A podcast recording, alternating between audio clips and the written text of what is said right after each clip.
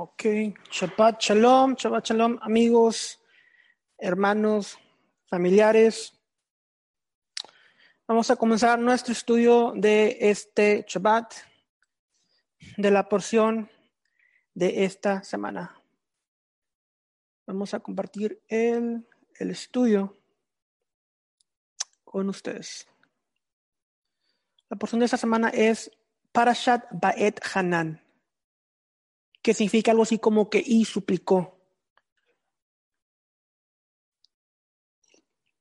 En esta porción de la, de la Torah nos vamos a enfocar eh, específicamente en Deuteronomio 6, 4, el Shema, el, el Shema Israel.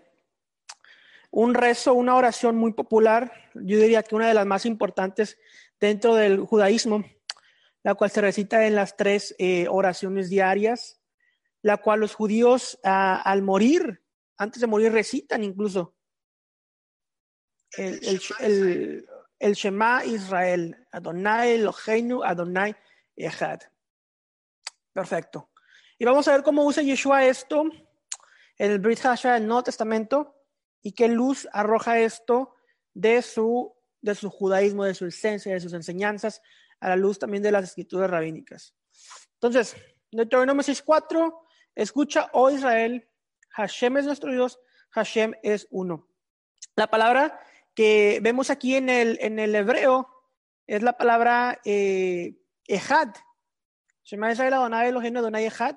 La palabra uno en hebreo es la palabra Ehad, la cual, eh, a diferencia de la palabra hebrea Yahid, que significa, que significa como un uno absoluto, Ehad tiene una connotación la cual puede ser usada como una unidad compuesta.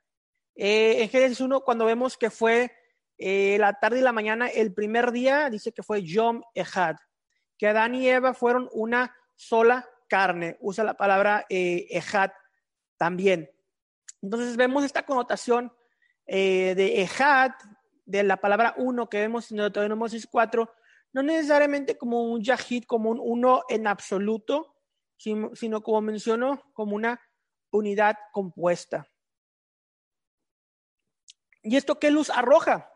¿Qué luz es lo que esto arroja a nuestra fe? Bueno, sabemos que Yeshua dice que él y el Padre uno son, que están unificados, que es Ejad con el Padre, que son compuestos eh, de, una, de una misma esencia. La palabra que se usa en, la peshita aramea para, para el para el Génesis, eh, perdón, para Juan 1.1, eh, lo que en griego es logos, en hebreo es eh, davar, la palabra. en el arameo de la peshita usa la palabra milta. Y esa palabra milta que encontramos en el arameo, aparte de palabra o, o, logos, la connotación griega que vemos eh, en el Nuevo Testamento, la palabra milta también significa eh, esencia. Entonces, lo que Juan 1.1, que, que está hablando, eh, básicamente está repitiendo Génesis 1.1, Juan 1.1 nos dice que Yeshua es de la misma esencia milta que el Padre en el arameo. ya que estamos hablando de Génesis 1.1, Juan 1.1, es muy importante decir que Génesis 1.1 no puede ser utilizado para eh, la creencia de una trinidad, de una trinidad o de, una, eh, de un Dios eh, que se manifiesta de diferentes formas, como me gusta decir a mí, ya que Génesis 1.1 dice, Bereshit para Elohim. En el principio creó Dios. La palabra Elohim sabemos que es usada como una connotación plural masculina por el IM, Yot Mem, pero la palabra que sigue, Bara, está en singular, no está en plural. Si fuera Elohim utilizado como algo plural, como dioses, eh, la palabra creó en el hebreo diría crearon. Pero no dice crearon en hebreo, dice creó. En el principio Dios creó, en el principio Elohim, una pluralidad majestuosa, como dice el judaísmo. Pero eh, solamente aclarar esto porque lo he escuchado que lo dicen eh, algunos pastores o personas que no conocen bien acerca del idioma hebreo y usan esa palabra o este verso para decir, ah, mira, aquí hay la Trinidad. Cuando no apunta esto en ese versículo, pero sí apunta a esto eh, otras partes de, la Biblia, eh, de la Biblia como conjunto en sí, tanto la Tanaj como el Brit Hadashah. Hay que recalcar que yo sí creo en un Mesías divino. Eh, judaísmo mesiánico, eh, el judaísmo mesiánico en sí como, como religión, eh, en su mayoría sí cree en un, en un Mesías divino. yo diría muy, muy similar a como lo cree el cristianismo. Y es mi creencia en un Mesías divino. Muchos versos de la escritura apuntan, apuntan a esto y más que versos también relaciones eh, o, cuestiones o experiencias personales. Eh, entonces, eh, la escritura es clara acerca de la divinidad del Mesías. No es el tema en sí de este estudio, pero era muy importante recalcarlo en Devarim 6.4, Deuteronomio 6.4 y el Shema y la unificación del Mashiach con el Padre. En otro estudio hablaremos de esto. Entonces, tenemos el Shema Israel, Adonai Elohenu, Adonai Echad, Deuteronomio 6.4, y continúa el versículo 5 y dice, Viajata et Adonai Eloheja, llamarás al Señor tu Dios, de babeja con todo tu corazón, de col eh, nefesheja con toda tu alma y con todas tus fuerzas, de col meodeja. Entonces, Deuteronomio 4 y 5 están eh, unificados. De hecho, cuando haces los rezos eh, matutinos, en el Sidur, eh, o las tardes, está el Shema y luego Beajapta et Adonai, y continúas con la bendición eh, de Beajapta de Deuteronomio 4, eh, versículo 5. Eso es parte de la porción Hanan, la porción de la Torah de esta semana. Y vamos a ver qué dice Yeshua. Vamos a ver qué pasa en el Nuevo Testamento, en el Brit Hadashah, cuando vemos el Marcos 12, 28, 34 y en el Evangelio sinóptico de Mateo 22, 34 al 40. Aquí voy a recalcar que eh, vamos a estudiar Marcos porque Mateo omite el Shema y, y, Marco, y solamente menciona los dos grandes mandamientos, pero omite Shema Mateo. Pero Marcos sí nos da más contexto de lo que pasó en este, eh, en este episodio de los Gospels, de los Evangelios. Besorah Tová, Besorot. Ok, versículo 28, acercándose uno de los escribas que lo había oído disputar y sabía que les había respondido bien, le preguntó el escriba a Yeshua, ¿cuál es el primer mandamiento de todos? Yeshua le respondió, el primer mandamiento de todos es, oye Israel, el Señor nuestro Dios, el Señor uno es. Shema Israel, Adonai Elohenu, Adonai Echad, Deuteronomio 6.4. Continúa en el versículo 30. Y amarás al Señor tu Dios con todo tu corazón, con toda tu alma, Deuteronomio 6.5.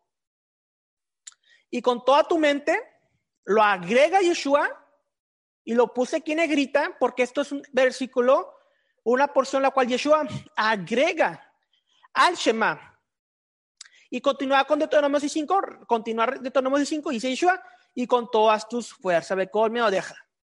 Ese es el principal mandamiento, o ese es el primer mandamiento, como lo dicen otras traducciones. Entonces, vemos que Yeshua en el versículo 30 está citando eh, Deuteronomio 6, versículo 5, y agrega, y con toda tu mente. Ahorita vamos a, indagar acerca de esto. Versículo 31. Y el segundo es semejante. Amarás a tu prójimo como a ti mismo. No hay otro mandamiento mayor que estos.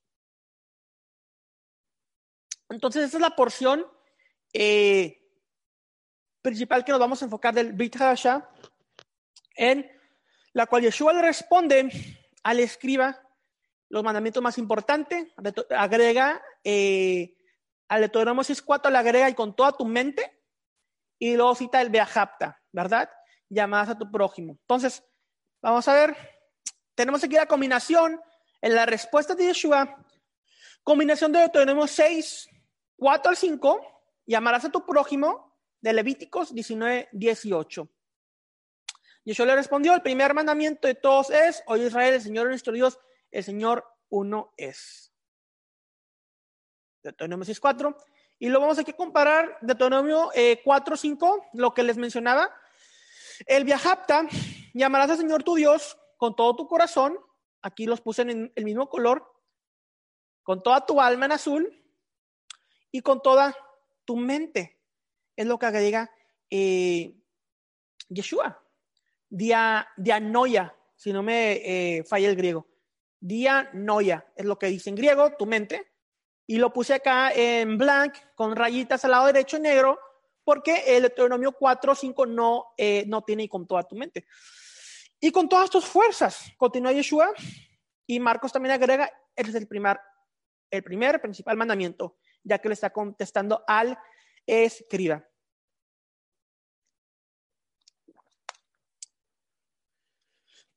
Berajot 61b en el Talmud dice lo siguiente. Rabbi Eliezer dijo, si fue dicho con toda tu alma, entonces ¿por qué también dice con todas tus fuerzas? Y si es dicho con todas tus fuerzas, entonces ¿por qué también es dicho con toda tu alma? Porque si hay un hombre al cual su cuerpo es más importante que su dinero, está escrito con toda su alma. Y si hay un hombre al cual el dinero es más importante que su cuerpo, está escrito con todas tus fuerzas. Ahora, vamos a ver lo que dice Elias de Zoloveitchik eh, en su comentario al libro de Marcos y Mateo, que se llama en hebreo Colcore, y en inglés la traducción de este comentario a esos evangelios se llama uh, the, Talmud, uh, the New Testament, eh, and, algo así. Aquí yo tengo el libro. Eh, algo así va el título. Pero bueno, dice Elijah lo siguiente, Elías o Elías. Eh, este rabino eh, ortodoxo que no creía en Yeshua, más hizo un comentario del Brit Y dice, por lo tanto, un hombre debe comprender plenamente que si sus vidas es más importante que su dinero, él debe dar su vida por el amor a Hashem. Y su dinero es más importante que su vida, él debe dar, debe dar su dinero por el amor a Hashem. Es por esto que Yeshua dijo, con toda tu mente, con todo tu entendimiento. Para entender que si tu dinero es más importante, tienes que dárselo. Si tu vida es más importante, tienes que dárselo a Hashem. Tienes con tu entendimiento que comprender cuál es tu prioridad y cuál es tu propósito para la obra del Señor. También vemos eh, en el nuevo pacto, en el nuevo pacto de Jeremías 31 y Hebreos 8:10, que dice que el Eterno escribirá sus leyes en tu mente y en tu corazón. Entonces, el agregar Yeshua aquí con toda tu mente y luego de amar al Señor con todo tu corazón, da una connotación eh, y una referencia también al Beit al nuevo pacto que Yeshua eh, hizo. Entonces, continuamos con, eh, con el estudio y continúa Elijah y dice, el Magid Mesrit expuso este verso y preguntó, ¿Cómo puede haber un mandamiento de amar? El amor es un sentimiento del corazón. ¿Quién tiene el sentimiento? Ama. ¿Qué puede hacer una persona?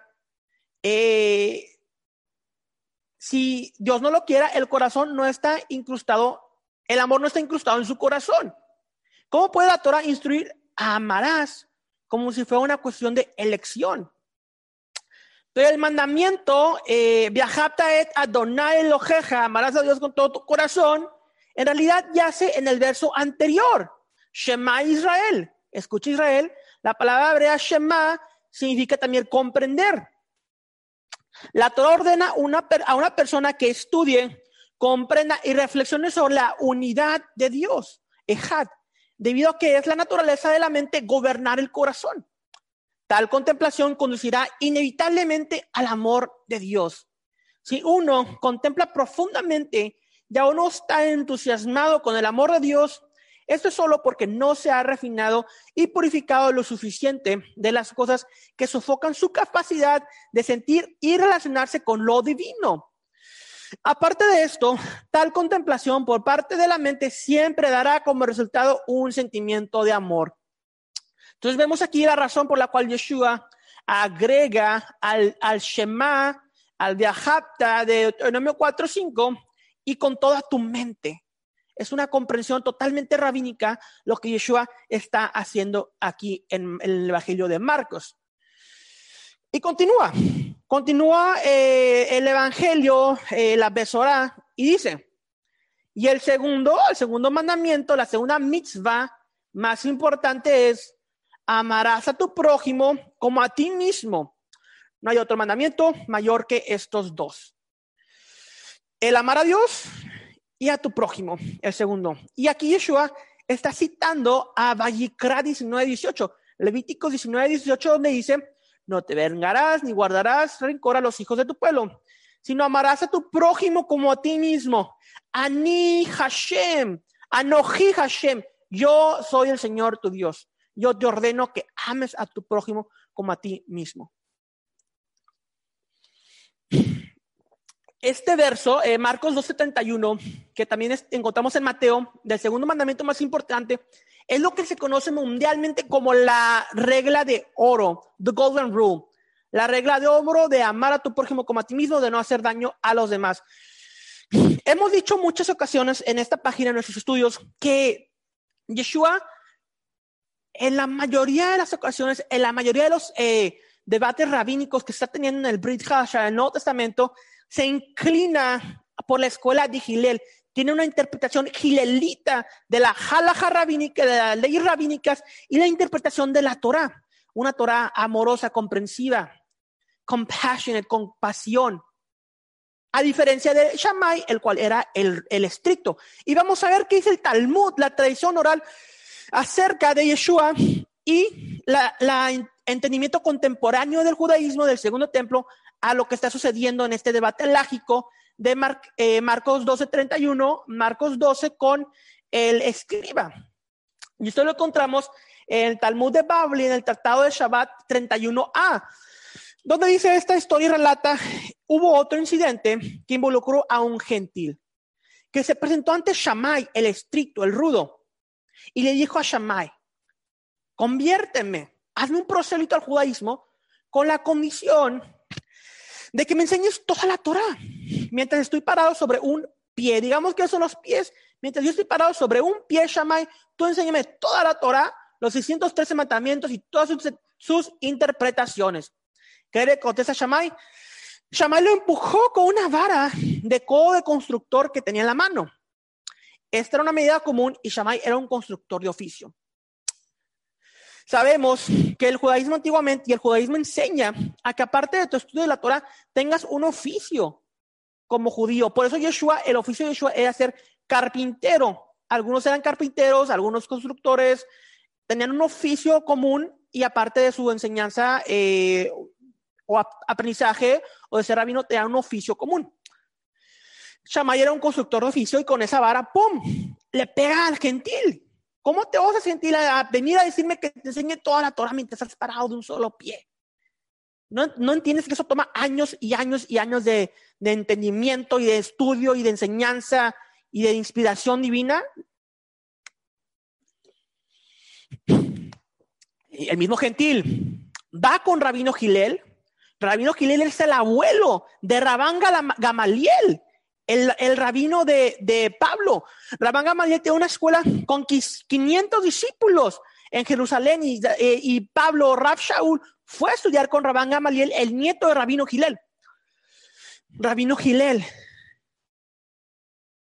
lo convirtió, convirtió ese procedimiento al judaísmo y le dijo, lo que es odioso para ti, no lo hagas a otro. Esta es la Torah. El resto es su interpretación. Ve y estudialo. Rabino Gilel resumió toda la Torah en una sola frase. Lo que es odioso para ti, no le hagas a los otros. Lo que no quieres que te hagan a ti, no lo hagas a los demás. Entonces, esa es la interpretación gilelita del primer siglo en cuanto a Levítico, en cuanto a lo que está hablando Yeshua. Pero Yeshua lo dijo, lo dijo de una forma diferente. Gilel lo dijo de una forma negativa. La Golden Rule, la regla de oro, lo dice de una forma negativa. No hagas a otros lo que no quieras que te hagan a ti. Y, Yeshua dijo, ama a tu prójimo como a ti mismo. Entonces Yeshua le dio un giro a esa interpretación eh, gilelita negativa y citó literalmente a Levíticos 19, 18. Ama a tu prójimo como a ti mismo. Y vemos una interpretación común eh, en esta forma de pensamiento judío rabínico. Y Pablo dice entre, en Romanos 13, 8 a 10, Romanos, Pablo siendo un discípulo de Gamaliel, Gamaliel siendo el nieto de Gilel, Pablo estudiando bajo la escuela del, eh, del rabino Gilel, Beit Gilel. Esa es la enseñanza que Pablo tenía dentro de su fariseísmo. No debáis a nadie nada, sino el amarás unos a otros, porque el que ama al prójimo ha cumplido toda la Torah. Porque no adulterarás, no matarás, no hurtarás, no dirás falso testimonio, no codiciarás a cualquier otro. El mandamiento en esa sentencia se resume. Amarás a tu prójimo como a ti mismo. El amor no hace mal al prójimo, así que el cumplimiento de la ley es el amor. Claro, clara, clara interpretación de lo mismo que nos dice Gilel, de lo mismo que nos dice Yeshua, de lo que está hablando la Torah. Si tú amas al Eterno, no vas a, eh, no vas a blasfemar su nombre. Si tú amas a tu prójimo, no le vas a robar, no le vas a mentir. Si tomas a su esposa, no lo vas a adulterar. Si, no, si tomas a tu vecino, no lo vas a matar, no le vas a robar, no darás falso testimonio. Esa es la esencia de la Torah amar a Dios y amar a tu prójimo, si haces esto, cumples toda la Torah. Y lo como dice Rabán Gilel, Rabino Gilel, lo demás es interpretación. Ve y estudialo. Gálatas 5:14, porque toda la ley en esta sola palabra se cumple. Amarás a tu prójimo como a ti mismo. Primera de Juan 4:8, el que no ama no ha, no ha conocido a Dios, porque Dios es amor. Deuteronomio 6, 4 y 5, Beajapta et Adonai Elojeja, llamarás al Señor tu Dios con todo tu corazón. ¿Qué dice el Talmud? Makot 23 al 24. El rabino Sim, Simlai dijo, se dieron 613 mandamientos a Moisés. De esos 613 tenemos 365 mandamientos negativos que equivalen a la cantidad de días en el año. Cuando se refiere al judaísmo, hace 365 mandamientos negativos. Los negativos son cuando te dicen, no robarás, no matarás, no, no hagas esto. Ese es un mandamiento que está eh, escrito de una forma negativa. Y tenemos 248 positivos, que equivalen a la cantidad de miembros de un hombre. Amar a tu prójimo, guarda el Shabbat, haz esto, el cual yo no creo que el gentil deba de guardar el Shabbat. Es un mandamiento para el judío, pero es otro estudio totalmente aparte. Pero bueno, mandamientos positivos. Puedes amar tú como gentil, guardar el Shabbat con amor al Eterno, por amor al Eterno, como yo lo hago, pero sabiendo que no es una obligación. Pero bueno, continuamos con Makot. David vino y redujo los 613 mandamientos en 11, en 11 mandamientos, lo cual vemos en Salmo 15. Luego Yeshayahu y Miqueas en tres mandamientos. E Isaías nuevamente redujo esos mandamientos a dos, como se dice, guarda el juicio y haz la justicia. Luego Amos, el profeta Amos, lo redujo a uno, búscame y vivirás. O Habacuc, lo, como lo tradujo y dijo, el justo vive por la fe y el justo vivirá por la fe.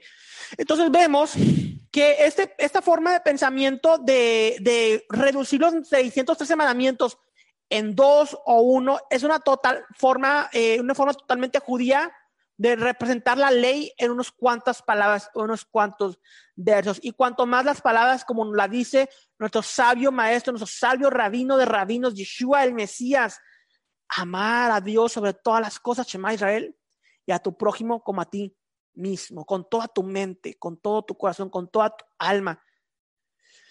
Porque el Evangelio, la justicia de Dios, se revela por fe. Y para fe, como se ha escrito, más el justo por la fe vivirá. Habacuc 2, 4, cita Pablo. Entonces, vemos aquí eh, la, la esencia de lo que Yeshua dice en Marcos 12 y Mateo en relación a la parashat que estamos viendo esta semana con Deuteronomio 6, 4, 5, y el versículo de Levíticos, de amar a tu prójimo como a ti mismo. ¿Cuál es la esencia o la enseñanza que recibimos de nuestro maestro? Y lo veo por muchas Y lo veo en muchos eh, comentarios y ahorita que estamos más en redes sociales, ya que eh, tristemente no podemos hacer un servicio presencial.